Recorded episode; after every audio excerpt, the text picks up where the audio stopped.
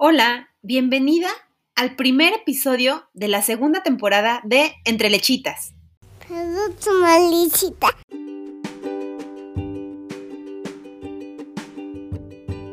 Hola, tribu lechera. Me encanta darles la bienvenida al primer episodio de la segunda temporada de Entre Lechitas. Para mí es un gusto estar nuevamente con ustedes por acá. En este momento me encuentro muy emocionada grabando en mi estudio de grabación que para las que no lo saben es el tipi de mi hija. Y bueno, ¿por qué no? Inicio de año e inicio de temporada. ¡Yay! Estoy contenta en verdad. Y para quienes son nuevas en este podcast, les platico un poco sobre mí. Soy Alma Castillo, psicóloga enfocada a la salud mental perinatal, asesora de lactancia y mi labor fundamental es acompañar a las madres durante diferentes etapas de la maternidad, especialmente la lactancia.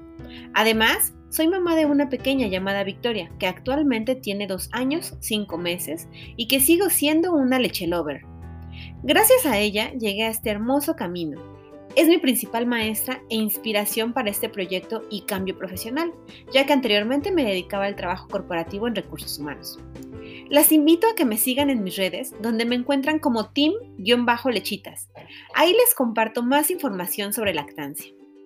Pero en especial me encanta el podcast porque considero que puede estar acompañándolas en momentos complejos de sus maternidades, mientras están amamantando o bien también pueden estar escuchando mientras se bañan, van en un trayecto a algún lugar, paseando a los perros o hacen cualquier actividad que les permita estar compartiendo conmigo este breve espacio de tiempo. Y bueno, antes de iniciar en forma con el episodio, quiero agradecerles por estar aquí escuchando, por compartir el podcast. Esta tribu existe y crece esta tribu existe y crece por y para ustedes, así que me ayudan muchísimo compartiendo los episodios, suscribiéndose y regalándome una reseña o like dependiendo la plataforma en la que me escuchen. De esta manera me ayudan a llegar a más mamás y a que esta tribu siga creciendo. Ahora sí, el día de hoy estoy muy contenta, no solo por regresar, sino porque creo que no hay manera mejor y más bonita que regresar con la historia que les compartiré el día de hoy porque tuve el gusto y el honor de platicar con Claudia Hernández, mejor conocida en el mundo de la lactancia como Selenita. Ella es fundadora, creadora y directora de PILU, Programa Integral de Lactancia Materna, organización dedicada a fomentar y apoyar la lactancia humana a través de la formación de asesoras de lactancia, además de participar en proyectos de investigación y todo lo que se pueda hacer para apoyar la normalización de la lactancia en México. Claramente estoy muy orgullosa de formar parte de una organización tan maravillosa como lo es Pilu. Si quieres conocer más respecto a esta organización, te dejaré la información de sus redes en la descripción de este podcast. Y bueno, en sus tiempos libres, Claudia también es escritora, amante de la lectura, artista y fanática de los tacos. Sin embargo, su principal labor la desempeña criando a sus dos pequeñas, Constanza y Leonor, a quienes ella refiere como sus principales maestras de vida llevando una lactancia de seis años con Constanza y Leonor y con Leonor que al día de hoy continúa después de cuatro años.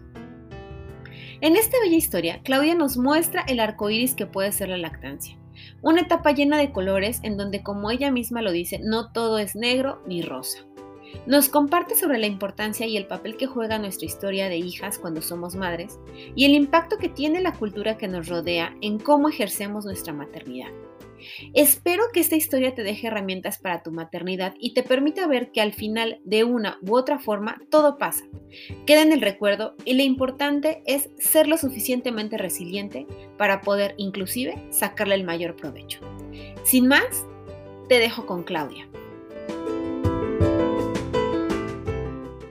Hola Claudia, buenas noches, bienvenida a Entre Lechitas. Estoy en verdad muy contenta y en verdad honrada de, que hayas aceptado participar en este, en este podcast compartiéndonos tu historia. Eh, les quiero platicar que el día de hoy, eh, este es el primer episodio del segundo, de la segunda temporada del podcast. Entonces, ¿qué mejor manera de regresar que entrevistando a una mujer que en lo personal, la verdad es que... Eh, me parece un mujerón, hace muchísimas cosas en pro de la lactancia, pero además de eso es mamá de dos pequeñas, de Constanza, y creo que es como la, la labor más importante que hace, de Constanza y Leonor, Constanza que ya tiene nueve años y Leonor que tiene cuatro y a la cual sigue amamantando. Y pues nada más y nada menos, hoy voy a platicar con Claudia Hernández o mejor conocida en este mundo como Selenita, que es directora de Pilu. Entonces ella, pues es como mi alma mater, digamos. Yo ya estuve ahí en Pilu y la verdad súper honrada de formar parte de esta comunidad. Y pues bueno, la verdad es que bienvenida, Clau, gracias por brindarnos este espacio porque sé que siempre andas súper saturada, siempre andas corriendo, entonces mil, mil gracias en verdad por compartirnos tu historia y por estar aquí con nosotras el día de hoy. Buenas noches, Alma. Muchas, muchas gracias a ti por la invitación que me honra y, pues estoy agradecida, muy agradecida de aquí, lista para las preguntas de la evaluación. Súper. Pues la verdad es que siempre inicio generalmente con la misma pregunta y es, pues platícanos cómo fue tu inicio, eh, este encontronazo con, con, la maternidad, con la lactancia, cómo, cómo lo viviste. Ay, válgame, híjole. Pues como buena mujer que le encanta eh, relatar y escribir historias, eh, que tengo muchos principios. bueno, creo que mis primeros acercamientos con la crianza, la maternidad, pues tienen que ver propiamente con yo siendo hija y hermana. Claro. Eh, yo llegué al mundo em, justamente siendo la nueve, de nueve, y para cuando yo llegué mis hermanos, no todos, pero al menos tres, uno, dos, tres, no, cuatro, ya eran papás. Entonces yo llegué siendo tía. Claro. Yo llegué, siendo tía y pues esto me llevó a, que mis sobrinos, algunos fueran pues casi de, mi tamaño, entre, o sea, que fueran como mis hermanitos, ¿no? Claro. Con ellos. Y algunos estaban más grandes que yo, porque yo había llegado y ellos ya tenían como tres o cuatro años más que yo. Entonces este, llegué a tía de, de, unos chamacos grandotes que me decían tía y yo y odiaba que me dijeran tía.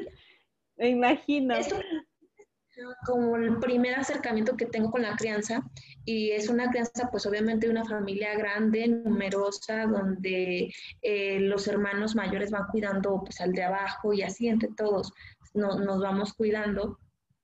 Eh, mi mamá es madre soltera, entonces a quedarse a cargo de nueve, pues obviamente que fue totalmente de entrar a trabajar todo el día, o sea, literalmente todo el día. Eh, ella tenía, bueno, digo, todavía tiene la familia, pero ella no trabaja, ya, está más en casa, ya se lo merece. Sí, ya le tocó, mm, ya le tocó el trabajo duro.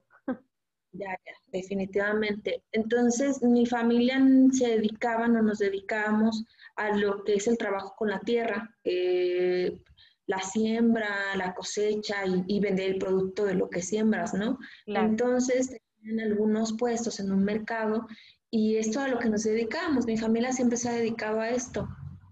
Entonces, e, este trabajo es muy noble, es muy bonito, es una cosa muy chula porque también te permite trabajar desde horas muy tempranas. O sea, estoy hablando que estábamos habituados a, sobre todo mi mamá, a, irse a trabajar alrededor de las 2 de la mañana y regresar alrededor de las 8 o 9 de la noche. Y entonces, obviamente, no veíamos a mi mamá prácticamente. No había manera, no es como, ay, ven a su mamá, no, éramos entre hermanos, era el cobijo, la crianza y, el aprendizaje entre hermanos, eh, no otra, ¿no? Y, y, todo como buenos a pubertos, mis hermanos o adolescentes, creo que era donde más les pegaba el hecho de que mi mamá no estuviera porque era donde más reclamaban, ¿sabes? Este, claro. es que no está y esto. Digo, ya de adultos y viejos, pues ya entendemos que que era lo que tenía que hacer, no le quedaba de otra. Pues simplemente ir a trabajar, ir a asegurar el, el sustento eh, alimenticio, el sustento en la parte de, del techo, tenerlo, y pues otras cosas que nos pudo dar, ¿no? Cubrir cuando estábamos enfermos, digo, a lo mejor no en un hospital privado, pero tratar de darnos lo mejor que pudo con las herramientas que tuvo para nueve bocas. qué impresión, qué impresión tu mamá, la verdad. De esas mamás de antes que, eran un roble, ¿no? Sí, sí, sí, y, que ahí está, ¿no? O sea, está en sus 80 y, la ves, está más fuerte que yo, incluso está más que yo, yo estoy ya toda floja y mi mamá no. esas son como las primeras visiones que yo tengo. Entonces, para mí, la crianza y la maternidad, yo me voy forjando eh, dentro de mi mente eh, mm, psicosocial que pues va, va, a ser algo como de sacrificio, ¿sabes? O sea, yo tenía la idea que esto iba a ser mucho sacrificio, que pues mejor no tener hijos. Entonces voy creciendo y voy Mm, dejando en la idea de que no quiero tener hijos. yo decía, no, yo no quiero tener hijos, yo no quiero tener hijos, porque es una súper responsabilidad. Yo en ese entonces, yo lo veía como una súper responsabilidad la parte económica, te soy sincera. Yo lo que alcanzaba a vislumbrar, ¿va? Este, yo veía esto y decía, no, o sea, es un gasto enorme y yo no puedo, o sea, yo no puedo y no quiero, y no, que no. Y es que, aparte viviste lo, lo, pesado que, o sea, sí veías lo pesado que era para tu mamá, pues obtener el sustento para nueve, aunque fueran nueve, una ya es un, una responsabilidad tremenda económicamente hablando, ¿no? O sea, ya. Sí, y entonces era lo que yo estaba viendo. Eh, y, ahora, mi segundo acercamiento, pues obviamente son con mis sobrinos, con mis sobrinos, ya este, pues ver cómo mis hermanas educaban a sus hijos, mis hermanos, que a pesar de que, si te fijas, no habíamos tenido tanto la presencia de mi mamá, pues ellos educaban conforme eh, creían, cómo eran pues lo más adecuado, también educaban y criaban bajo sus propias carencias, obviamente con esta, esta palabra de yo nunca me voy a ir tanto tiempo eh, para no dejar a mis hijos. Claro.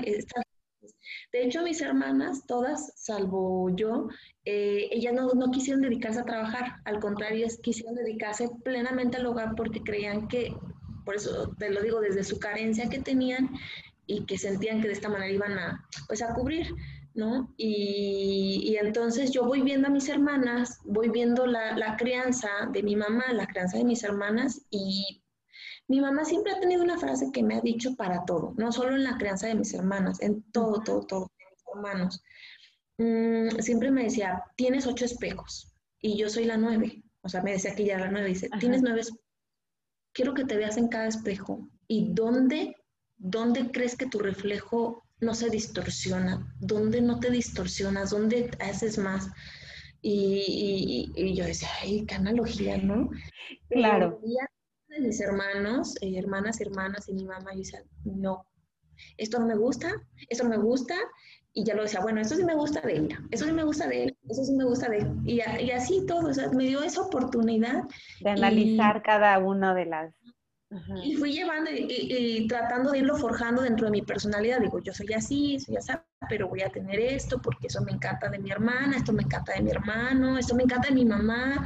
Así que yo moldeando y voy este, haciendo mi propio, mi propio reflejo no distorsionado. Entonces fui justamente de las, fui la menor, pero he sido de las, eh, de las hijas de mi mamá que ha tenido hijos más grandes. Y no fui tan jovencita para tenerlos, pero Estoy hablando que mis hermanas y hermanos tuvieron hijos a los 14 años, a los este, 16. Muy jóvenes. Jovencísimos, o sea, siendo unos niños. Claro, niños. sí, sí, sí. Y yo, mi mamá estaba súper preocupada cuando yo tenía 18 años, decía, ay, madre mía, ya. ¿Qué le pasó? Sí lo va a hacer, ¿no? Y este, no, llegué a los 20 y no, llegué a los 25 y yo seguía. Oye, Clau, y creo que eso también te da una visión de la maternidad, ¿no? O sea, el ver a tus hermanos y hermanas maternando y paternando a una edad tan temprana, obviamente te da una visión muy distinta a vivir la maternidad en familiares con una edad más grande, ¿no? Sí, totalmente. Entonces, por eso yo te decía que eh, yo tengo varias, eh, si me lo pongo así a, pensar bien, la, la, vida me ha dado oportunidades de, de, ver la maternidad, primero en mí, cómo me la dieron a mí, y en segunda instancia cómo yo pude ver en mis hermanos, pero también yo cómo pude ser partícipe, no de la maternidad, pero sí de una crianza colectiva en la familia. Claro. El hecho de eh, contener a mis sobrinos, no solo en el llanto, sino en muchas emociones. El hecho de que hoy mis sobrinos, antes de que estuviera platicando contigo, por eso me tardé en entrar, eh, una de mis oye tía, ¿me puedes ayudar con esto? O sea, el hecho de saber que todavía mis sobrinos eh, pues se pueden acercar a mí, a, mí se me hace que, que, lo hice bien, ¿no? Que cuando tuve la oportunidad de contener, de la manera que, lo, que yo más o menos entendí que podía hacerlo, lo hice bien porque es, a, la fecha que es una, es una chica de, de, 30 años y que venga conmigo y me diga, tía, eh, pues me habla bien, ¿no? Qué padre, sí, se ha de sentir bonito. Sí, la verdad es que yo me siento muy bien y, y yo a todos mis sobrinos, hola hijo, hola hijo, yo siempre digo hijo, sí, tengo un montón de sobrinos, tengo como... me imagino. 35, eh, tengo como 50 sobrinos, entonces... No te pases, 50 sobrinos. Lo juro. Son una familia súper grande. Sí, súper grande, incluso ya eh, mi mamá es bisabuela, no, no, no, y ya no tarda en ser tatarabuela, ¿no? No, bueno, de estas familias de antes que ya cada vez hay menos, ¿no? Ah, pues eh, eso me tocó, eso me tocó. y otro punto importante que yo tengo mucho, mucho y lo tengo muy presente en cuanto a la crianza, aquí no la maternidad, la crianza, fue justamente cuando yo estaba estudiando la segunda carrera y como en todo, em, pues yo tenía que trabajar, ¿no? O sea, mi mamá me podía apoyar y a lo mejor mis hermanos me decían, no, pues mira, si tú haces esto, yo, te doy una feria, como... Y yo sí, sí, pero yo quería también como un dinero extra, quería otras cosas. Sí era demandante la escuela, obviamente, pero yo quería pues asegurarme un poquito más de dinero. Entonces se me llega la oportunidad de trabajar en una, en una casa de retiro de unos canadienses. Entonces, eh, yo entré trabajando ahí, limpiando, siendo afanadora, ¿no? Entonces, este, pues ya entro y todo. Tenía una biblioteca muy bonita y yo cuando pasaba por la biblioteca y, limpiaba los libros, pues era de esas chicas que limpiaba los libros y pues ya sabes, ¿no? Leía así. Los ojeabas. Y ya los veía y todo, y yo, ay, qué interesante, eh, y trataba de acomodarlos porque en la primera carrera, cuando hice mi servicio social de la primera carrera, me tocó hacerlo en una biblioteca de la Universidad de Guadalajara. Entonces, Tú eres nutrióloga, Clau, ¿verdad? ¿Y qué otra carrera tienes? En química en alimentos. Ah, entonces, mira, ok. Y entonces eh, me tocó eso en el servicio y se me quedó mucho de cómo acomodar los libros en, pues en las bibliotecas, ¿no? Y hacer reparación, porque eso me enseñaron en el servicio, reparación, obvio, ya estaba y pasa uno de los chicos, bueno, yo le digo chico, no era chico, era un, bueno, bro de, de 70 años. E, él era de San Francisco, eh, California, y recuerdo que me dice, de hecho, eh, fue una persona muy famosa en Broadway, eh, se llama Max Gorgalo, se llamaba, falleció hace algunos años. Que me dice, ¿tú estás leyendo? Y yo, sí. Mm, tú te puedes llevar un libro si quieres, ¿eh? Y ya le dije, ¿en serio? Sí, te puedes llevar. Si te gusta alguno, llévatelo. Entonces yo me senté medio mal porque decía, ay, sí, ¿cómo me lo voy a llevar? Claro. Entonces le dije, ¿te parece si hacemos un intercambio? Me traigo uno y me llegó uno. Y me dijo, ah, me parece muy bien.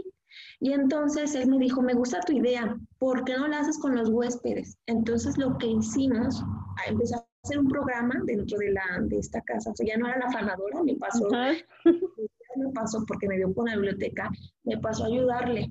Él era el gerente y me pasó a ayudarle. Me dijo, tú me vas a ayudar. Ah, qué bien. Este, y me vas a, darme tus ideas, eres, traes muy buenas ideas. Y le dije, ah, muy bien, mira más. Se me ocurre que a los, eh, a los huéspedes les indiquemos este programa, un intercambio de libro, que si ellos traen un libro, lo pueden dejar en la biblioteca y ellos se pueden llevar otro libro.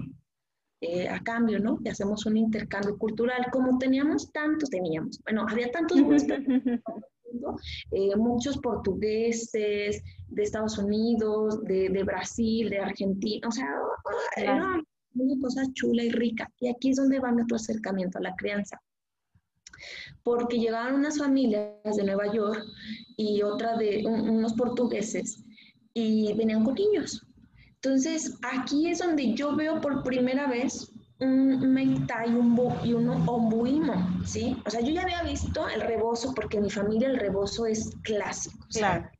cada niño de esa familia ha pasado por el rebozo. Pero era la primera vez que yo veía algo que cargaba como el rebozo, pero no era un pero no era un rebozo. Se veía muy diferente, o sea, porque yo decía, ah, carajo, ¿y eso qué es, no?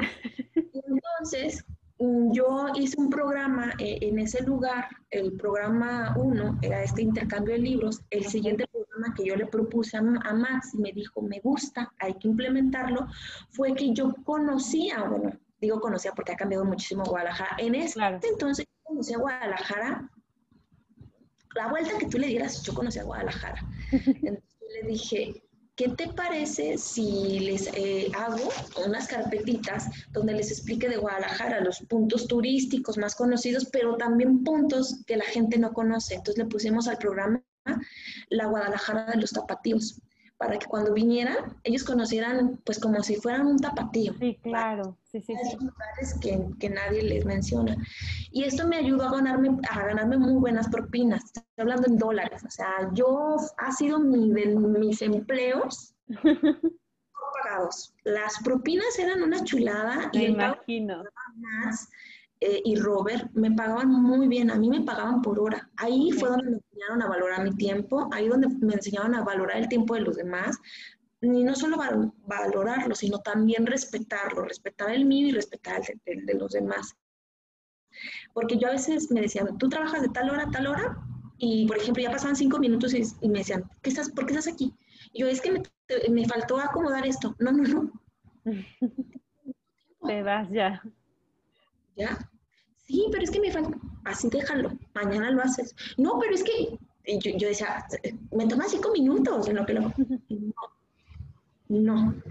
Una cultura totalmente distinta, ¿no? Totalmente distinta, totalmente distinta. Entonces, pues ya voy viendo a estas mujeres que venían, y no solamente eso, me impresionaba porque eran hombres con ombulimos, hombres con make tie y, yo siempre he visto, ¿sabes? Cargando rebozos, mujeres a niños. Claro, sí, sí.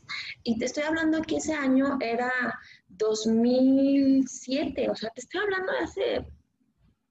Era para mí impresionante yo ver esto, esta escena. Y otra escena que me dejó muy impactada, y esto fue con la lactancia, fue que eh, una neoyorquina, que de hecho eh, eh, hoy me habla, hoy nos hablamos muy bien, ya luego te contaré esto. Mm, ella, ella, yo la vi en el mercado porque este, esta casa de retiro que te platico está a unas cuadras del, del mercado donde mi mamá tenía los puestos. Entonces vi a mujer. Imagínate, ¿sabes a quién se parece? A, a Mila, a Mila Jojovic. Ah, Imagínate, alta, muy, muy, muy blanca, unos ojos azules impresionantes, así. Penetrantes. Sí, sí, así. Imagínatela con la chichi de fuera, colgada de una niña, en un, era un, era una bandolera. Y, camina entre los puestos, o sea, imagínate los chiles, los rábanos, todo. Y, o sea, esa era una imagen así, sí, súper fuera de, rara. Fuera, fuera de lugar, las miradas, todas las miradas se posaban en todas eran miradas de todo, de todo, ¿no? Miradas como de, ay, ¿qué le pasa? Miradas de, wow, qué bonitas, o miradas de sorpresa, o sea, miradas de todo.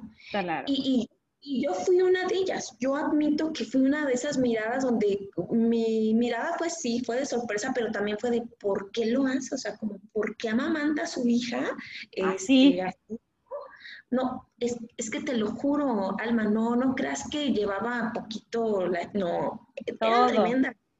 todo, todo, fuera. Y yo, pues sí, me, a mí me, me, llevó mucho la impresión, se acercó y todo, y me dijo, yo te he visto, ya le dije, sí, en las ávilas, ¿no? Hacemos el lugar. Y me dijo, ¡ay, sí! Todo y bla, bla. Y ya venía un poquito consternada, ¿no? Ya me empieza a hablar de su maternidad, me empieza a decir que está en un país donde pues no conoce a mucha gente, eh, pues que su esposo, su niña en ese entonces tenía nueve meses, me dice, y em, queremos salir y no hemos podido y todo. Y, y ya le dije, ah, órale, ¿tú no conoces un servicio de niñeras? o sea, servicio de niñeras. Claro. O sea, yo vengo de una familia donde se cuidan entre hermanos. Sí, sí, sí, exacto. Y eso. Entonces yo le dije, no, no conozco nada. si supieras de algo, me puedes decir. Y yo, sí. llegamos a la casa y todo, a la casa está de retiro. Y dije, pues Chin Marín. Yo puedo. Te lo juro que era una cara de una mamá cansada. O sea, estaba cansada, estaba agotada esta mamá. Esta mamá eh, vivía una, una, crianza totalmente diferente a la que yo había visto en mi familia, porque en mi familia sí había visto pañales de tela, pero no estos pañales de tela como ella ya los traía. Sí, sí, sí. no, esos pañales de tela que era el pedazo de tela tal cual, ¿no? Y, ella traía de tela también, porque la vi que traía de tela, eh, te, digo que esos cargadores, la bandolera, que no sabía que se llamaba bandolera, ella me tuvo que enseñar cómo se llamaban todos estos, traía mochila, traía bandolera, me enseñó todo del porteo, me enseñó de los pañales de tela, eh, me habló de la lactancia y me dijo, es lo mejor, y esto, y me habló de de, de, ¿cómo se llama? Del Bill Lounge. No, no, no, me, me, me, abrió otra cosa. Me abrió otra cosa y yo la veía, me habló del parto respetado, porque ella tuvo el parto en agua aquí en Guadalajara, aquí nació su bebé. Wow. Y, yo la veía y yo decía, pero, pero, ¿por qué en tu casa? O sea, ¿por, qué en tu casa? es el siglo, hace casi casi viene que es el siglo este, 21, ¿eh? O sea, y hay hospitales lo juro que era mi prejuicio, ¿sabes? Claro, pero sí. bueno, que me lo ayudaron a abrir. Y, y total que la veía tan desencajada, entonces yo dije, pues María, te voy a decir, ¿no? Dije, pues si tú quieres y confías en mí, yo puedo cuidarla. Mm, digo, tengo experiencia, tengo muchos sobrinos y bla, bla, y, pero no, no, no bueno, experiencia te sobraba, me queda claro. y, y te juro siquiera titubió, o sea, ni siquiera fue como un, déjame lo pienso o déjale cuento a mi marido, no. ¿De verdad tú puedes? Y yo, sí, si tú quieres, sí, este, no, no sé qué día quisieras, ¿verdad? Eh, y nada más dime más o menos qué día y yo me organizo y sí, dalo por hecho. Ay, sería el sábado, ya sabes, queremos ir a bailar y o sea, el día. Claro, claro ah, va, va, va. Pues me invita a su casa, ahí veo todo, me cuenta todo, me, me, me, enseña otro estilo de vida, otra crianza que no había visto más que la de mi familia. Y, me, me, empieza a meter el gusanito, ¿no? Dije, mira, ni siquiera, ni siquiera sabía que había como estilos de crianza. O claro. posibilidad, ni siquiera sabía que había otra posibilidad de crear. Y los portugueses también los veía, se hablaban mucho ellos. Y entonces dije, ay, mira qué interesante. Entonces ese fue mi primer, como otro, mi otro tercer acercamiento a la crianza. Y ya era una crianza como más, claro. una crianza eh, donde eh, la mamá y el papá estaban más involucrados, más, más involucrados, donde la, donde la mamá y el papá admitían que estaban cansados, que estaban sobrellevados y que necesitaban pedir ayuda. Y me convertí, a partir de ahí, eh, le cuidé a su niña, una primera y segunda, tercera, cuarta y miles de veces. Conmigo aprendió a caminar la niña. Eh, y, ellos se acuerdan tanto de eso, me dicen, es que contigo dio los primeros pasos, porque cuando comenzó a caminar, eh, no se quería ir con nadie más que conmigo. Y se iba, y le decía, ay, muy bien, muy bien, perfecto, ay, mira, contigo camina. Y yo, pues sí, ¿no? Y, Entonces, eh, eso me, me, gustó mucho, o sea, me dio una perspectiva donde no puedo decir que a lo mejor me enamoré de la lactancia ahí, pero yo ya no la miraba como con este miedo que me había quedado en mi familia, porque mi familia era como el, pues duele, ¿eh? Duele mucho. Y yo decía, ¡ay, qué miedo! Qué miedo. lo de siempre, lo que ya sabemos, el dolor, el sacrificio, la, todo eso, ¿no? Y, también había dejado de ver que la crianza o la misma maternidad era con responsabilidad. Sí, veía con responsabilidad, pero ya no solo la veía como en la parte económica. Veía que económicamente es una gran responsabilidad, pero que también es una gran responsabilidad desde la parte emocional, ¿no? porque yo veía cómo ellos hablaban con la niña, eh, y yo decía, no manches, ¿por qué hacen eso? ¿Por qué se agachan? O sea, a mí me sorprendía mucho ah, claro me sorprendía mucho que le hablaran todo, que le explicaran todo. Ah, mira, se cayó el vaso por esto. Y, sea, a mí me, sacaba de onda, ¿no? ¿Por, qué hacían eso? Pero me lo explicaban. Creo que ellos veían mi cara desencajada y me explicaban todo y me tuvieron mucha paciencia, me recomendaban muchas cosas para leer.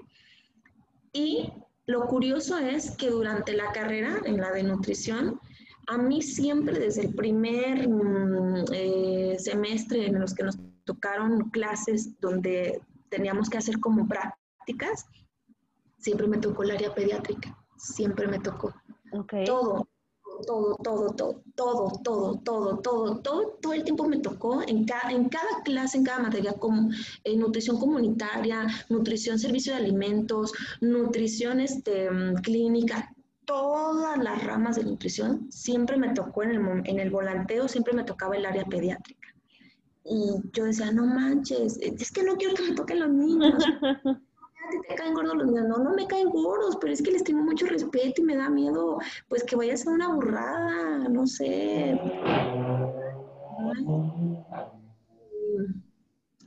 Eh, pero pues, eh, bueno, eh, todo esto, ahora yo lo entiendo, ahora entiendo que todo esto me fue preparando para mi propia maternidad y que también me fue preparando para, para otro bebé que tampoco lo esperaba, que era Pilu, ¿no? Entonces me fue, todo esto me fue preparando, la vida misma me fue encarrilando sin yo darme cuenta, sin yo darme cuenta de a dónde iba a ir, ¿no?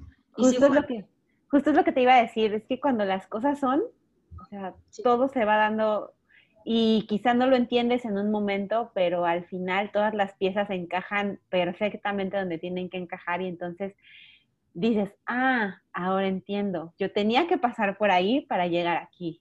Sí, de hecho, eso es lo que he dicho y digo, ah, ya entendí, ya entendí.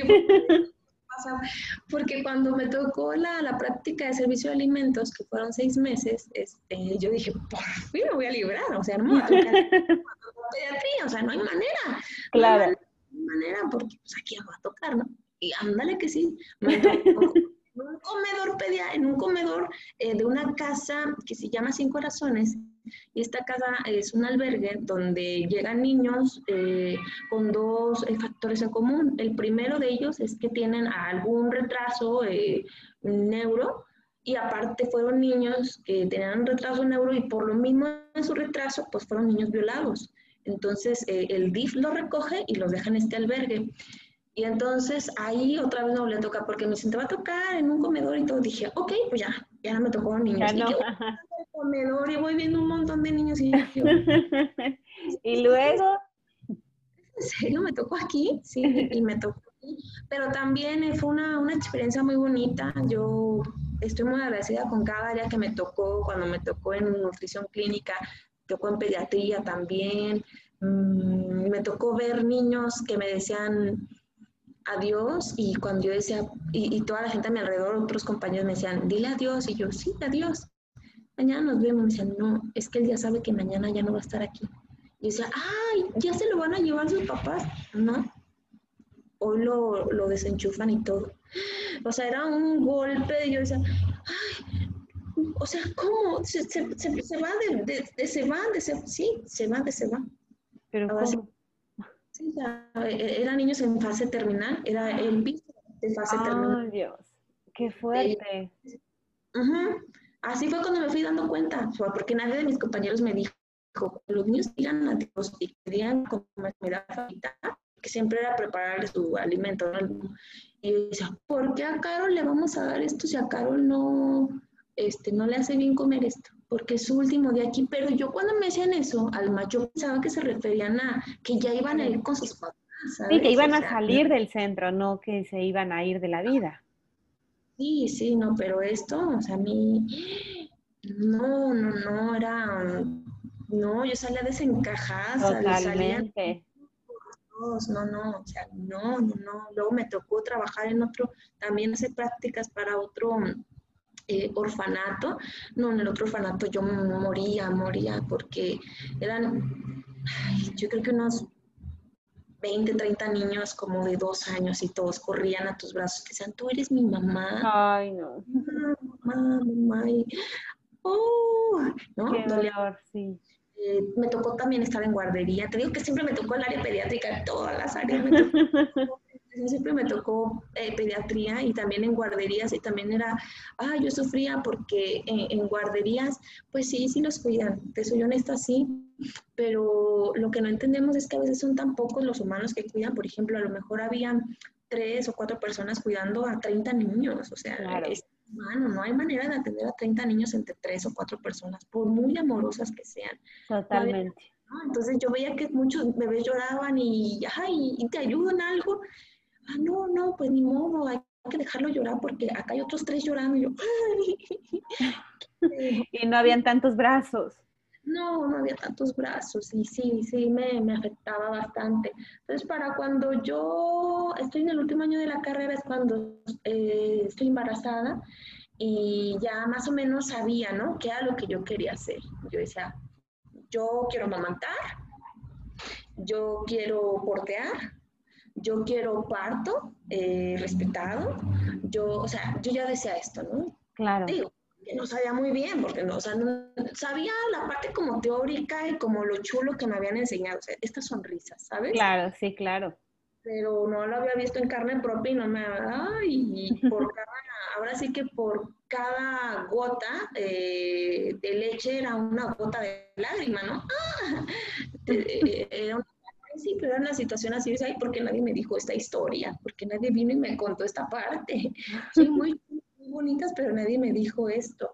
Entonces, cuando llega Constanza, no, no pudo ser un parto, pero traté yo en la, en la medida de lo posible, junto a mi pareja, de que pues lo más posible a, a, pues, a la información que teníamos y cuidarnos eh, en cuanto a los, a los derechos que, que, sé que tenía. Desgraciadamente, digo desgraciadamente, en el servicio público en aquel entonces que me dio atención, pues el hecho de verme, que yo tenía tanta información y el hecho de que sabía citar este, la norma eh, 007 dice, y, y, me veían así. Claro. Lo que terminaron haciendo fue amarrarme, o sea, terminaron amarrándome en el hospital. Para ¿Cómo crees? Sí, para que ya no estuviera molestando, porque yo le decía, es que me voy a parar y voy a estar aquí, o sea, ni siquiera voy a caminar, nada más voy a estar paradita, porque mi mismo cuerpo tenía la necesidad. Te lo pedía y está recargada, ¿sabes? Eh, con mi carita en la cama, en lo que mi cuerpo. No, no, no te vas a parar, no te vas a parar. Sí, sí puedo, sí, esto, sí, aquello. Y yo me paraba y entonces fue cuando decidieron ellos y, y pues fueron y me amarraron, ¿eh? Entre un montonal, me amarraron y este, yo estaba totalmente de los pies amarrada, de los tobillos a la cama, de las manos, estaba completamente, antes de no me pusieron un bozal. No, bueno amarrada y lo que hicieron fue ponerme oxitocina desde muy pronto, cuando yo les había dicho que no quería. Y esto, pues obviamente, imagínate el dolor. Sí, no. Eh, yo ingresé un jueves y nada más era como monitorearme y eh, Constanza nació un sábado. O sea, ni siquiera pasaron un montón de turnos y yo todo el tiempo estuve amarrada sea, fue súper horrible, Claudia, súper violencia. Y qué horrible que esas prácticas sigan existiendo hoy en día. Realidad es esa. Qué triste. desgraciadamente sí, desgraciadamente sí. Digo, ojalá que no, ojalá que haya sido yo la última a la que se les ocurre hacerle esto, ¿no? Pero pues desgraciadamente no. Me lo cuentas y se me estruja el corazón, porque, o sea, yo sé lo que es que te pongan oxitocina, cosa que también lo, llevo ahí como algo que, me duele, pero eh, sé el dolor que se siente y no me puedo imaginar resistir ese dolor estando amarrada, o sea... No, no, no, es una cosa horrible, te lo juro que es una cosa horrible. Yo me sentía muy mal y, hubo solamente una persona que me pudo ayudar, ¿sabes? Eh, un enfermero un enfermero que fue el único que me trató como humana, o sea, fue el único que pudo eh, no, no decirme la de la cama tal, ¿no? O sea, fue acercarse, ¿cómo te llamas, muñeca? Y yo estaba ya enojada y todo, y, para qué, no? ¿Para qué te digo? No, solamente, yo me llamo fulanito, está aquí voy a estar, es mi turno. ¿Cómo, ¿Cómo te sientes? Me siento muy mal, pues ya le dije mi nombre y todo. Y te juro que cada vez que pasaba, eh, no me trataba mal, me trataba bien. Incluso cuando iban a pasar a hacerme el taquito, él, los detenía. No, ya pasaron, ya se, lo acaban de hacer. ¿En serio? Sí, ni un minuto lo acaban Y no era cierto. O sea, ya tenía un rato que me habían hecho, pero él me decía, no, no te voy a dejar que te hagan más cosas, ya estás. Y, pues yo creo que ya te veía todo lo que ya te habían hecho, que... Sí, sí, sí. Él de plano me decía, ¿no? Y, y te digo, dentro de sus posibilidades, eh, fue la única persona que me trató dictamente, ¿no? Y eso, para mí, e, ese turno que él estuvo ahí conmigo, digo, no estaba agarrándome la mano, pero seguido pasaba, para mí era como claro. esto, esto me ayuda a salir y ya nada me preguntaba, ¿cómo está mi bebé? Está muy bien, está muy bien, va haciendo su trabajo también, también, relájate, eh, cualquier cosa yo aquí estoy y todo, ¿vale? Entonces, eso se me hacía muy padre. Nace Constanza y pues ahí comienza la parte de la odisea de la lactancia, las grietas, ¿no? Eh, entonces, según yo decía, ¿por qué? A ver, yo me leí ¿Qué sucede? O sea, ¿qué está pasando? No, Ninguno decía esto. Ninguno decía esto.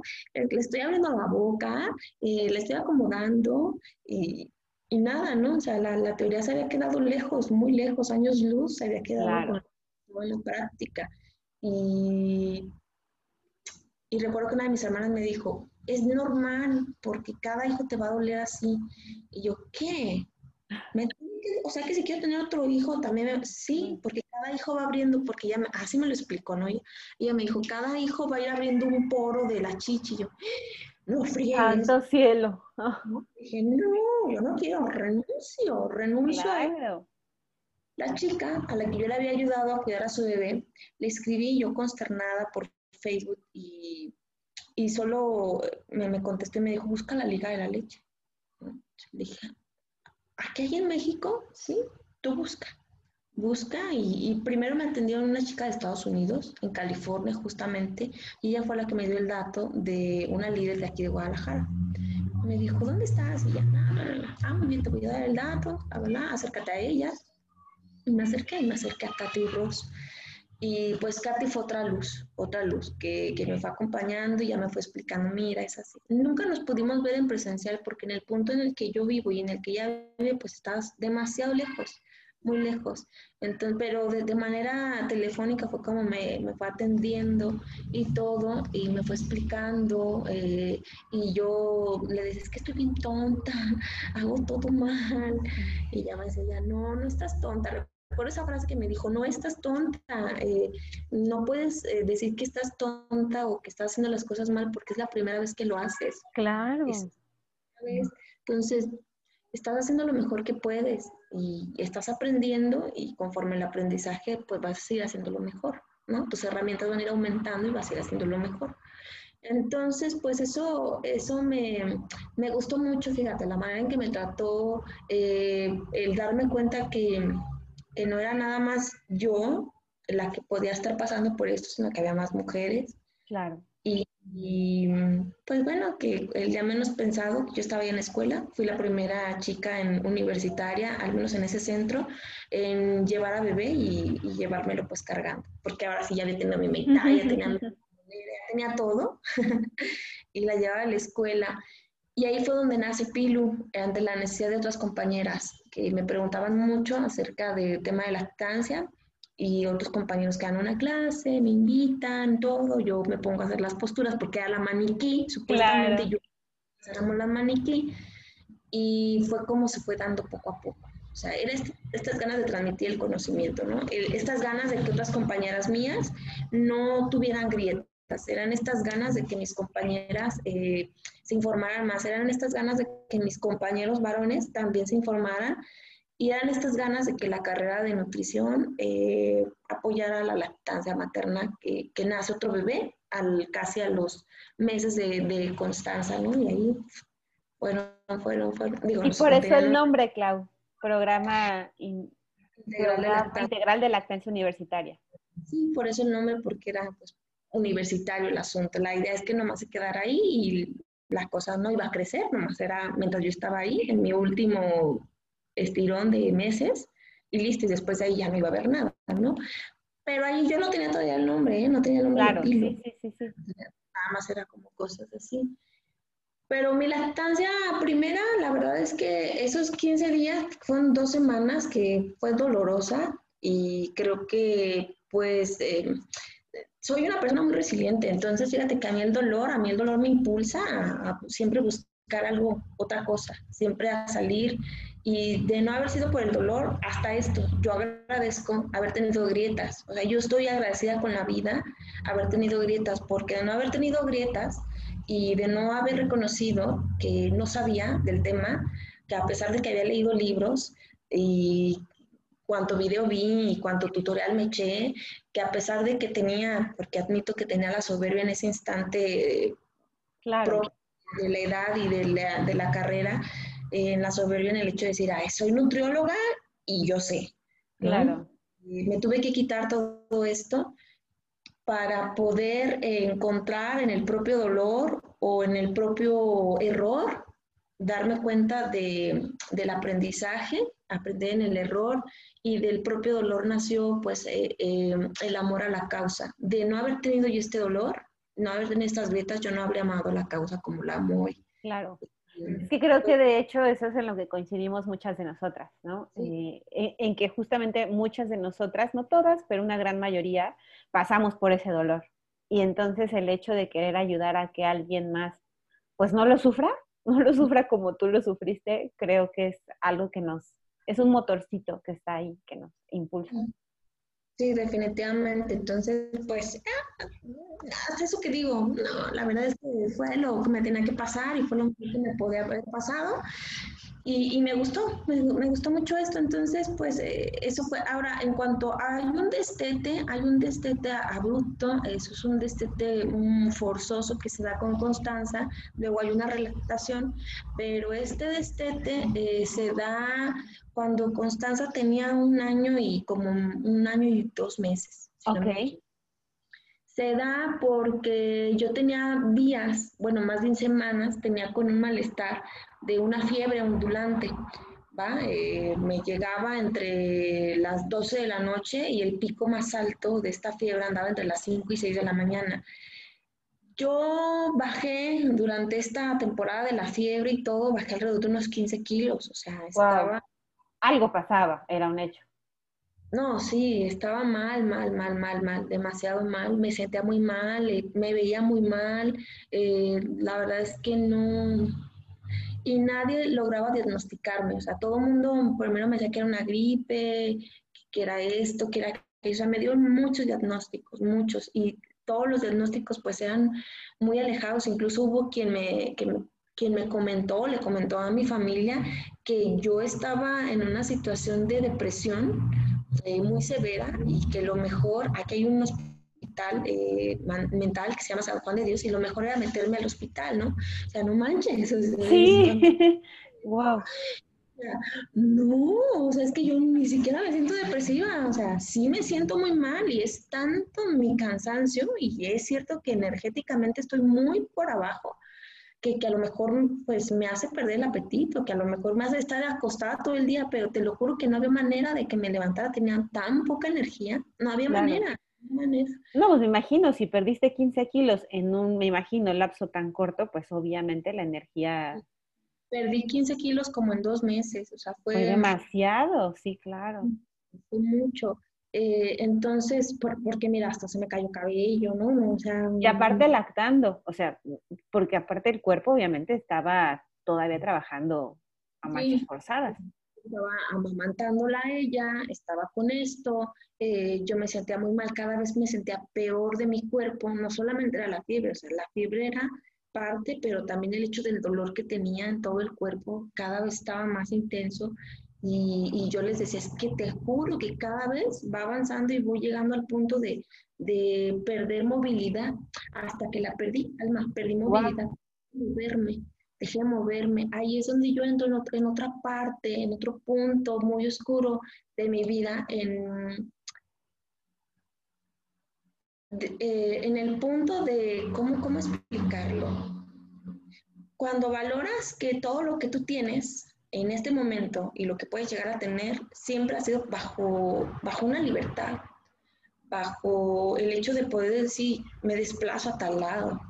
Pero cuando te encuentras atrapado en tu propio cuerpo, sin que tu reaccione como tu mente quiere, es cuando conoces el encarcelamiento, un encarcelamiento no planeado, un encarcelamiento que se fue dando paulatinamente, paulatinamente, perdón, eh, era un encarcelamiento en mi propio cuerpo donde todo el mundo a mi alrededor decidía por mí y no, para mí eso fue súper abrumante, era un golpe terrible y fue por, y a pesar de eso, fíjate, mi familia pudo haber actuado diferente. Yo entiendo que actuaron conforme a su conocimiento. A pesar de eso, sí me dejaban, me colocaban a la niña, me, la seguían colocando a la niña. La niña pedía chichi, la, la niña pues ya también se servía del buffet. Claro. Y, y, te juro que, porque yo no movía nada, o sea, nada más era como mis ojos, ¿no? Mis ojos era moverlos así de... Qué horror, Clau. Era como esta lágrima cayendo cada vez que ella se pegaba, pero no era como de, de tristeza, era como de...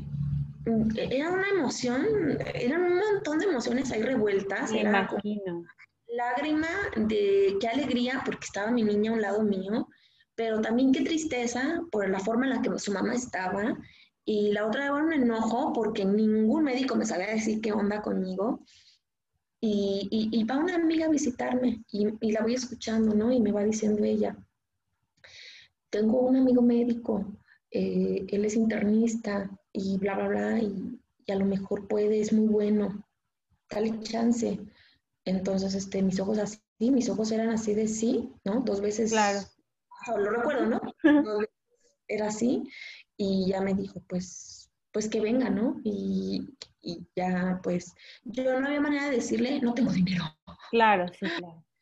Pero, pero ella pagó, o sea, yo le estoy muy agradecida porque ella le pagó, fue, me atendió, sí, y, me llevaron, me llevaron al hospital donde él estaba, me atendieron ahí, me hicieron todo, o sea, estuve todo el día en ese hospital, me hicieron un montón de estudios, me, me revisaron todo y ese mismo día salí con el diagnóstico yo la verdad es que no le tenía fe al diagnóstico porque ya había pasado por tantos. Ya me habían dicho de todo. ¿Cuánto tiempo estuviste así, Clau? Eh, sin moverme. Casi tres meses. Oh. Sí, sí, es una cosa horrible, ¿eh? Sí, sí, bueno, no, no me lo puedo imaginar. La realidad es que creo que es algo que no se puede imaginar solo cuando estás ahí, es que te puedes dar cuenta de no, hay que hacerte, para mí era muy, todo era pesado, ¿eh? todo era pesado, todo, todo, todo era pesado, pero a lo mejor parece, ahorita yo digo, ay, ¿cómo me parecía eso tan pesado? Pero me parecía muy pesado y hasta tuve problemas, era la, la defecación y el orinar. Claro, me imagino. tenía que llegar a alguien a cambiarme, ¿sabes? Sí, y, sí. la expresión que tenía la gente en la cara, así como de se volteaban para, y, y, era un montón de lágrimas que salían y decían, créeme que si ni fuera no lo hago, pero no hay manera de que yo controle, ¿no? O sea, claro. Sorry, no, o sea, no, perdón por esto. Eh, entonces, em, pues me diagnostican y, y, ya me dicen, me dice el doctor y todo, y yo digo, pues, pues dale el tratamiento, ¿no? Y, y, nada más me dijo él, pero el tratamiento no es compatible con la lactancia. No, o sea, yo sentí un golpe horrible, entonces volteé a ver a mi amiga como de, o sea, no, güey, no me quiten a la niña, o sea, no. Y era como lo único que seguías haciendo, ¿no? Y... Sí, prácticamente, ¿no? Y, me, ella me habla y me dice, mira, Claudia, hay dos cosas. Tú cada día pierdes más movilidad. Te están diciendo que a lo mejor ya ni siquiera los ojos vas a estar moviendo. ¿Qué prefieres? Que tu hija tenga una mamá que se pueda mover y que pueda hacer cosas, o, o, que ella no tenga. Y yo, ching, dije, pues, pues no había manera, ¿no? Entonces, este, pues ya con los ojos le dije, pues va, aviéntate el tratamiento. Y, y, eso fue, no se me olvida, era un viernes. Y ya me dijeron, pues es, ese es el último viernes que le das. Mañana Qué difícil. Qué difícil, porque y tú sin poder decirle nada ni explicarle nada, ¿no? Porque obviamente había muchas otras personas que le podían decir, pero no eras tú. Entonces, sí, claro. claro, claro. Y oírla llorar, porque normalmente tomaba té de noche, y oírla, o sea, era berrear, llorar, y, y te lo juro que yo le decía a mi pareja, este, bueno, le decía más bien como que él lo interpretaba, ¿no? Ay, es que está yo y yo, y yo así como de, ay, y la rimo, o sea, arrímamela, ¿no? Y, ya me decía, pero tu tratamiento, porque a mí me habían dicho que con el tratamiento, eh, la consecuencia es que ella pudiera tener problemas en su, en su caminar, ¿no? Ay, no. Y total que yo dije, no, pues ni modo, me tengo que armar de valor, me tengo que armar de valor y mi hermana, una de mis hermanas llegó y me dijo, es que no vas a poder cada cierto tiempo permites que venga y el medicamento pues puede dejar paralítica a la niña. Entonces, eh, y cuando me dicen eso, yo dije, no, o sea, que se quede sin moverse, que lo veo que se siente, no, no quiero esto para mi hija, yo esto no quiero para mi hija. Entonces yo le dije, va, mi hermana toma la decisión de separarnos y se lleva, se lleva a Constanza a vivir con ella en lo que pasa mi tratamiento y en lo que empiezo yo otra vez. Y pues también es, otra, es, otro, es otro golpe que las dos tenemos, ¿no? El hecho de que nos separamos. Sí, totalmente. O sea, mm, madre mía, o sea, esto está, me llueve sobre mojado, o sea, yo sentía que todo me llovía sobre mojado, no. Pues es que poco a poco fuiste perdiendo muchísimas cosas.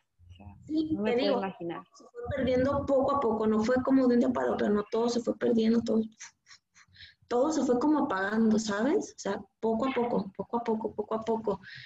Pero así como fue poco a poco este, este apagado de, de luces, vamos a decirlo así, eh, cuando comienza otra vez la movilidad y cuando todo fue también encendiéndose poco a poco, poco a poco.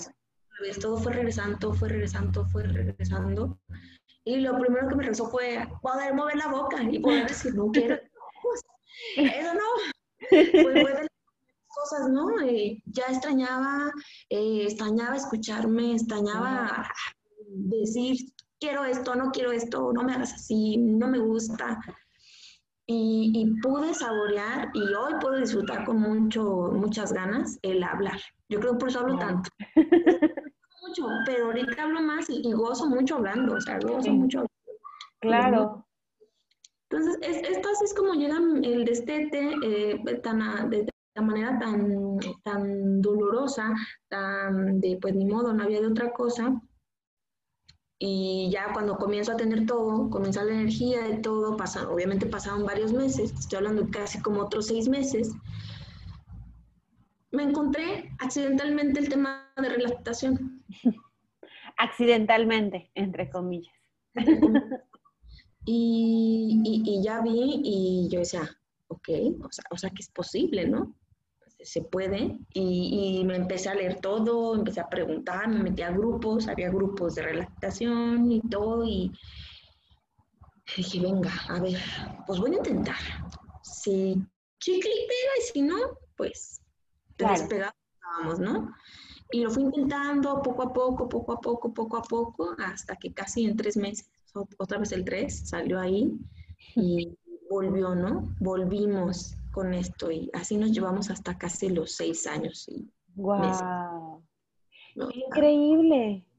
Sí, para mí fue una cosa porque yo sentía, sentía que, que la vida nos lo debía a las dos. O sea, no es que yo le debiera a Constanza o que Constanza a mí. No, que la vida nos debía esto a las dos. O sea, que esa no era una manera de despedirnos. Dije, no, es que esta no era la manera esto no da la manera, así que yo voy a buscar la manera, voy a buscar las herramientas, voy a buscar las cosas, voy a poner de mi parte. Si ella quiere que bueno, pero yo también te pido a ti vida, casi casi le reclamaba. Claro. Que tú también pongas de tu parte y que me estés echando la tú me lo quitaste, o sea, me la debes, me la debes, me la debes. Entonces, es así como regresamos. Y ya, obviamente, ya no era una lactancia tanto diurna, ya había, pero era una nocturna y entonces eso también ayudó mucho, nos ayudó mucho a, estar en las tardes, sabes que, que, hacemos siestas, pues también y todo esto nos fue ayudando mucho a, sanar todo. Por eso es que ahorita ya no, no, no te digo que lloro tanto, sino que todo tiene algo, ¿no? O sea, la verdad es que sí sané mucho, sanamos mucho las dos y nos llevó a esto. Pues es que... Y yo no ha sido en la lactancia luna de miel.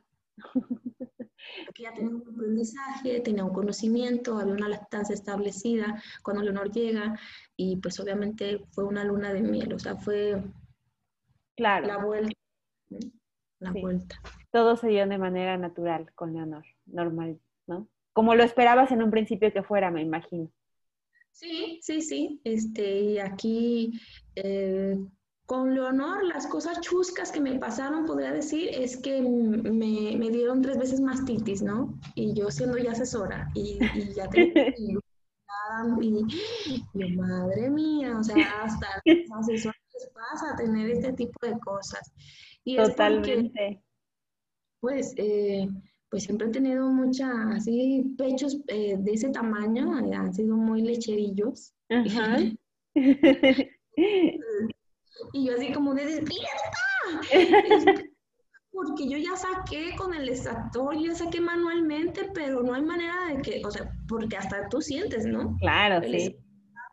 sí, sí, sí, saca y sacas, pero cuando ellos están en la, o sea, con su boquita, o sea, sientes, o sea, sientes Totalmente.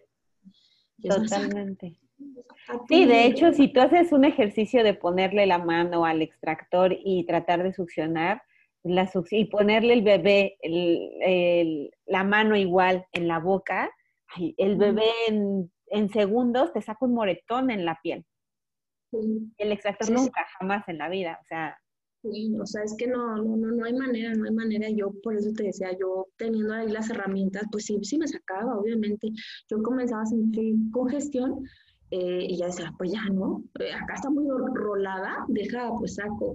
Pero había momentos donde no, válgame, o sea, estaban muy cargadas y, aquella dormida y yo, despierta, despierta, despierta, despierta, despierta, tú, tú, tú, tú eres la o sea, no hay manera.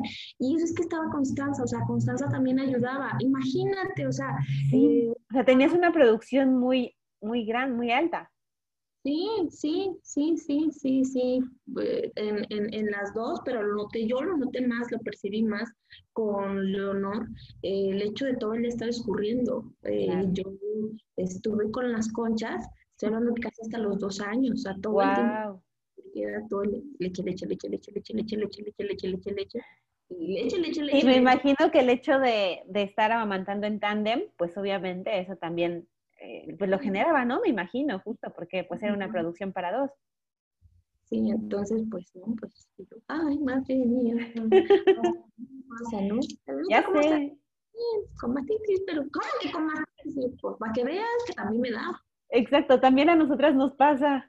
Sí, a mí me pasa, pero si tú ya, sí, o sea, yo ya sé, la cosa es que me pasaba, pero la diferencia que a lo mejor eh, pudiera ocurrir con, con alguien que a lo mejor no está tan familiarizada con el tema o que lo, lo, maneja o lo trabaja, eh, es que sabía, ¿no? Eh, identificarlo inmediatamente, lo identificaba y, ¿no? Rápido. Sí. No, no creas que ya, no, no, no, la verdad es que nunca llegué a ese grado, pero sí, ya lo veía y yo decía, madre mía, ya, estoy en otra.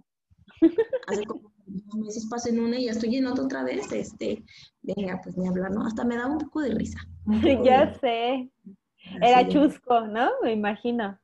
Sí, ya, ya lo veía así y yo decía, ay, no lo puedo creer. Mejor cocinera se le va el jitomate entero, no más.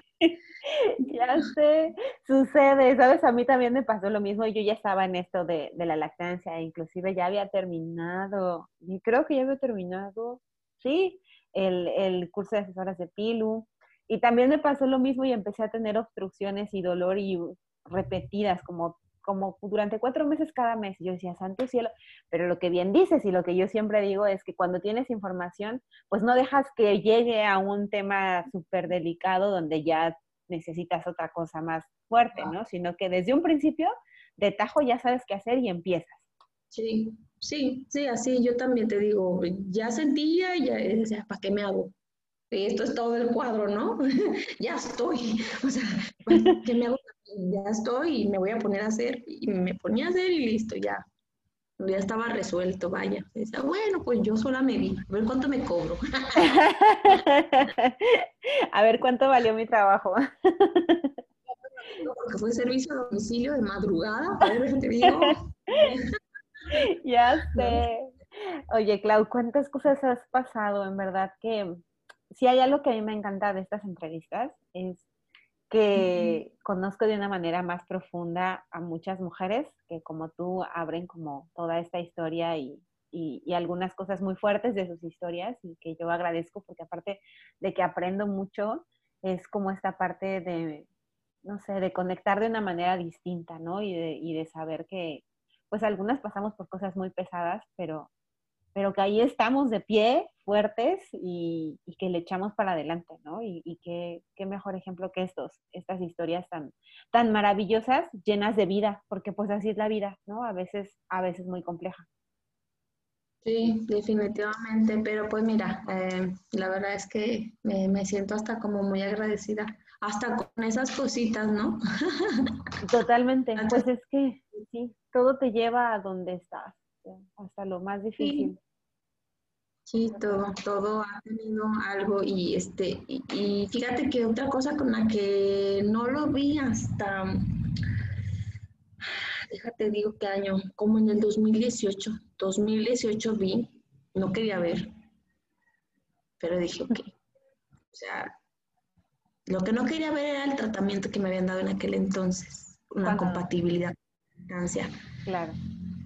Porque yo decía, ¿dónde está compatible? Entonces, no, no, había querido verlo, no había querido verlo. Y decía, no, ahorita no, un momento, eh, el doctor a lo mejor no sabía y tuve que sanar como esa parte de entender que pues son muy buenos eh, los médicos, eh, los nutriólogos, o sea, cada profesional de salud, yo le respeto mucho porque dentro de su especialidad dentro de su trabajo, pues eh, que lo hacen bien, ¿no? Pero entiendo también que, que desgraciadamente dentro de la formación en de la salud, pues no nos dan nada, nada, absolutamente nada para, pues de la lactancia, ¿no? O sea, no nos dan nada. No hay manera de que podamos eh, reclamarle. O sea, yo no puedo reclamarle y no quiero cultivar la cultura de poderle reclamar algo a alguien que no sabe. ¿Cómo le voy a reclamar a alguien, o sea, que está en su desconocimiento y que lo peor es que no sabe que no sabe, o sea, no, Sí, sí, totalmente. Totalmente, hay un hueco enorme ahí.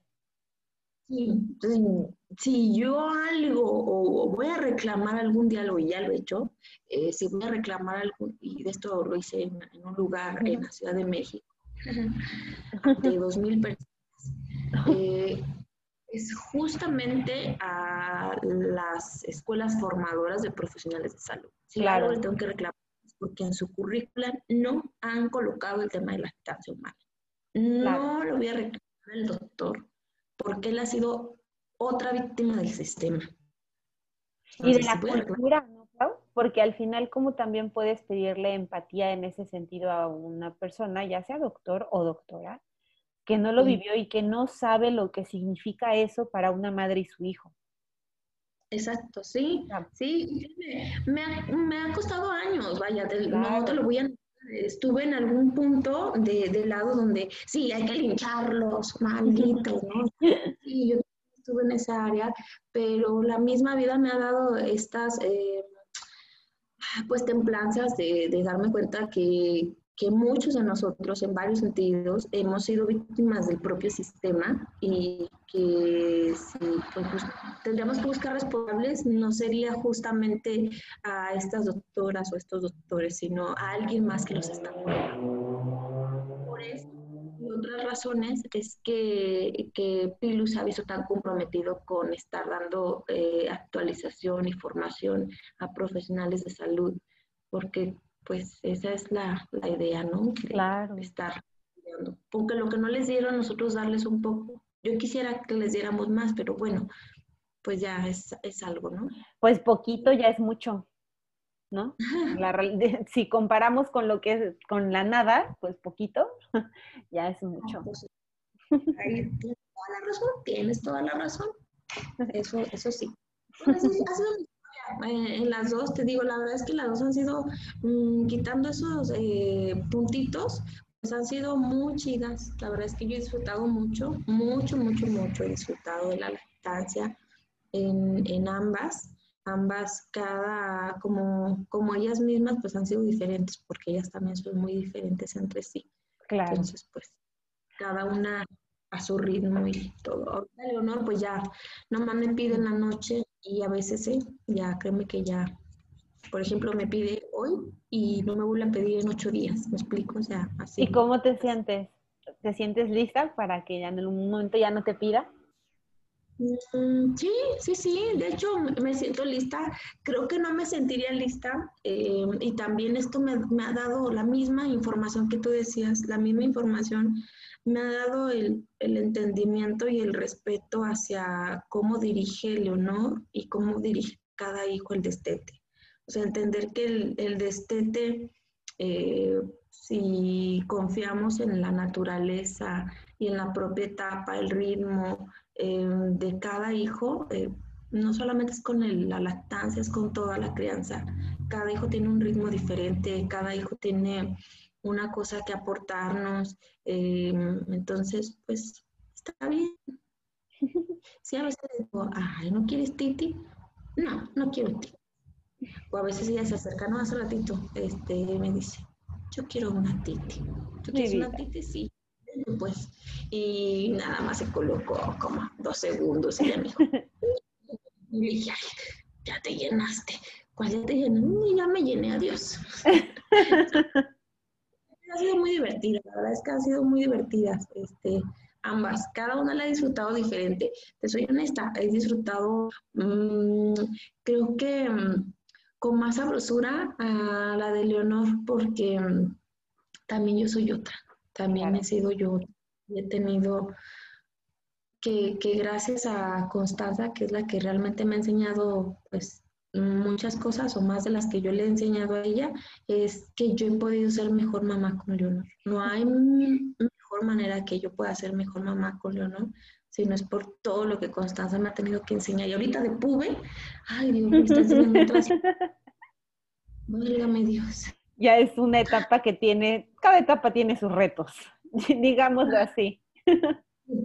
Cada etapa tiene sus retos y pues te invito a ti, invito a todas, que ahorita estoy ahorita en el Club de las Chichis, ¿verdad? Pero al rato voy a formar otra, otra organización y esta va a ser de las, el Club de las Chichis Caídas. Bienvenida. Con Azucena. ándale. sí, no, mija, es yo sé que voy para allá, ¿para qué me voy? ya sé. ya sé. Oye, Claudia, la verdad es que, que yo sabía que esta iba a ser una plática increíble, pero la verdad es que me has regalado una plática maravillosa, en verdad. Muchas gracias. Yo, yo así que te tengo aquí, te lo digo, gracias por, por abrirte de esa manera y por compartirme esta historia tan bonita, ¿no? Y, creo que muchas que nos escuchen así, así lo verán, ¿no? La verdad es que es una historia creo que con muchos, eh, con muchas enseñanzas de vida. Entonces, gracias, en verdad. Y, y pues bueno, para cerrar en este nuevo, en esta nueva etapa, este, voy a hacer como, quiero hacer algunas preguntas de cierre para conocerte un poco mejor, aunque creo que conocerte un poco mejor después de lo que nos has contado, ya es como, como, este, mucho, pero, pero mira, eh, la primera es, si tuvieras que describir las lactancias de tus pequeñas con una sola palabra, ¿qué palabra elegirías? ¿Para cada una o solamente una palabra una, las dos? Una, si quieres, una para cada una. Bueno, tengo una para las dos. Ok. Eh, arco iris. Me encanta, llena de muchos colores. Sí, y no todo es blanco, no todo es negro, no todo es rosa, no todo es un arco iris. Me encanta, me encanta, en verdad. Y bueno, nos faltan dos. Aparte de normalizar la lactancia, comer tacos y ayudar, ¿qué es lo que más te gusta hacer?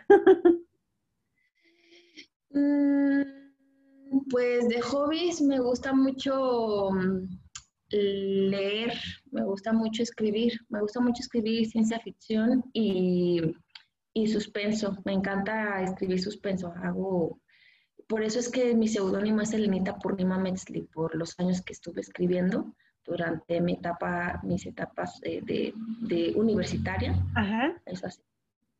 Me ayudaba a ganarme la vida. ¡Wow! Mira, eso no lo sabía. Entonces, mira, sí, sí te estamos conociendo un poquito mejor. Yo no sé a qué hora sacas tiempo para escribir, la verdad, mujer, es que me impresiona. No sé, cuándo va a pasar esto, pero también este, en dos semanas, sí, dos semanas y media, eh, tenemos presentación de un monólogo en el que actúo este, entonces, para ahí, por si quieren vernos, les paso el link. Sí, seguro, ahí vamos a estar, ahí vamos a estar de público. Oye, Clau, y la última. Eres una mujer emprendedora aparte de mamá. Entonces, hablando de este ámbito del emprendimiento, ¿cuál ha sido tu mayor reto con Pilu? Mi mayor reto con Pilu es tu emprendimiento. Mm, pues en primera instancia no sabía que, bueno, cuando se ha ido haciendo, no sabía que era un emprendimiento. es que todo se ha de una manera bien orgánica, ¿no? Para ti. Sí, sí, la verdad que cuando ya menos me lo imaginé, ya fue cuando alguien me dijo, oye, ¿y, qué puesto tienes ahí? ¿No? Y yo, ¿dónde? Y yo así de, ¿ah, ¿puesto? Pues, pues, pues, no sé, yo, ahí estoy, ¿no? no, no, pero es que tienes que tener, y ya me empiezan a hablar de estructura y todo, y que de hecho ahorita es donde se ha estado haciendo un montón de cosas. Eh, pues mira, para ser dos personas que iniciamos esto, ahorita te estoy hablando que la, la base estamos, estamos como 22 personas con un montón de ramificaciones, de direcciones son una, dos, tres, son cinco direcciones, eh, como 12 departamentos. ¿no? O sea, ¡Wow! Ha crecido muchísimo. Sí, ha crecido muchísimo. Entonces, eh, eh, eso fue como, ¿qué? ¿Cuál puesto? O sea, me, da mucha risa. Pues, le da mucha risa porque dice, ay, me acuerdo cuando te pregunté lo del puesto. ¿Qué puesto? ¿De qué me hablas? está chido, está chido. ¿Y cuál ha sido tu mayor reto con Pilu? Pues eh, mi, mayor reto con Pilu, híjole, ah, creo que mi mayor reto con Pilu, eh, y en realidad creo que todos es lo que saben, es, em, híjole, contener las ideas. Porque si por ya hubiéramos eh, esto y aquello. El reto ha sido, y, y, no es el dinero, ¿eh? Créeme que nosotros, este, nosotros comenzamos a, ver dinero, que ya no era dinero mío, que ya no era dinero que yo ponía de mis consultas o dinero que yo ponía de, de ventas, porque soy muy buena para, para vender, y pues con esto de la familia, la, la parte de, de, la, de cosecha, de la cosecha, eh, fue hasta 2018 fue hasta 2018 que comenzamos a, a ver, ¿no? Y, que también fue una idea que se me dio de madrugada y que dije, a ver, espérame, a ver, vamos viendo, ¿no? A ver si, si chicle, chicle, chicle, pega, y si pego. Y esto ha sido, pero no es por dinero. Créeme que muchas cosas no han sido por dinero. Pilu se ha movido mucho por, em, pues por el trato, por el convenio, porque tú tienes algo que yo no tengo, yo tengo algo que tú no tienes y entre ambos nos necesitamos, ¿no? yo necesito algo de Alma y Alma necesita algo de Claudia y hacemos un intercambio y lo dejamos en pilo. ¿no? Así es como me he movido en muchas cosas. Y gente se ha acercado a mí y me ha dicho, yo quiero colaborar con Pilu, porque así me lo han dicho, yo quiero colaborar con Pilu, quiero hacer esto, pero tú tienes esto que me gustaría que me hiciéramos. O sea, no es darme, es un intercambio. Claro, claro. un ganar-ganar. Ganar, ganar. Entonces, lo que mi mayor reto ha sido eh, un poco contenerme y créeme que los muchachos muy sensatamente me, me ayudan con el freno, si no, uy, yo me voy desbocada, como esta de en tobogán, ¿no? sí. Y me traigo a todos, ¿no? Pero hasta eso que yo los quiero mucho porque me, me siguen mucho el juego. Créeme que cuando tengo una noche muy activa, una madrugada muy activa, siempre soy la primera en llegar, soy la última en salirme y cuando llego y les digo, tengo ideas, ay, santo Dios, ahora que soñaste, tengo ideas. ¿Quién quiere escucharlas? ¿Quién quiere hacerlas? Y ya les digo y todos están, sí, yo, muy bien, muy bien. Es que tienes muchísima energía mm, que aparte se contagia, entonces creo que eso es muy padre. Sí, creo que sí. Oye, Clau, en verdad disfruté muchísimo. Mil gracias, mil gracias por tu tiempo, mil gracias por tu historia. Te mando un enorme abrazo con mucho cariño y a tus pequeñas también. Y pues nos vamos a seguir escuchando y escribiendo y, viendo por ahí. Próximamente en tu monólogo. Sí, uh, ya les cuento ahí. Súper, me encanta, me encanta. Pues te mando un abrazo bien fuerte, con mucho cariño. Va, gracias, Alma, cuídate. Igualmente. Bye. Bye, bye.